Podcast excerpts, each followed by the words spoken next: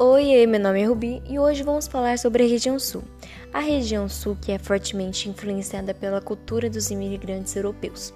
A região sul do Brasil apresenta grande pluralidade cultural. Os estados integrantes são o Rio Grande do Sul, Paraná e Santa Catarina.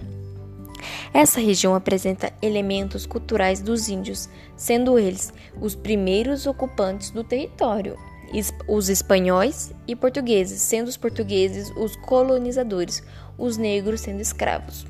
Posteriormente, os imigrantes alemães, italianos, açorianos, eslavos, japoneses e entre outros contribuíram para a diversidade cultural do Brasil.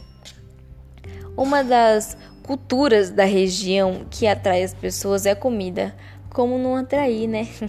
um dos pratos típicos se encontra no Rio Grande do Sul, a bombacha, o lenço, o poncho e o chimarrão, que são características culturais dos gaúchos. Um matezinho, né? E no Paraná, um dos pratos é o barreado, um cozido de carne, prato cabloco típico do litoral. Ele é preparado com carne bovina, toucinho e temperos colados em uma panela de barro.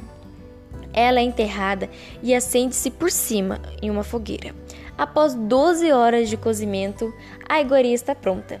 Já em Santa Catarina, há a Oktoberfest em Blumenau, em Santa Catarina. É uma festa de origem alemã tradicional, festa da cerveja.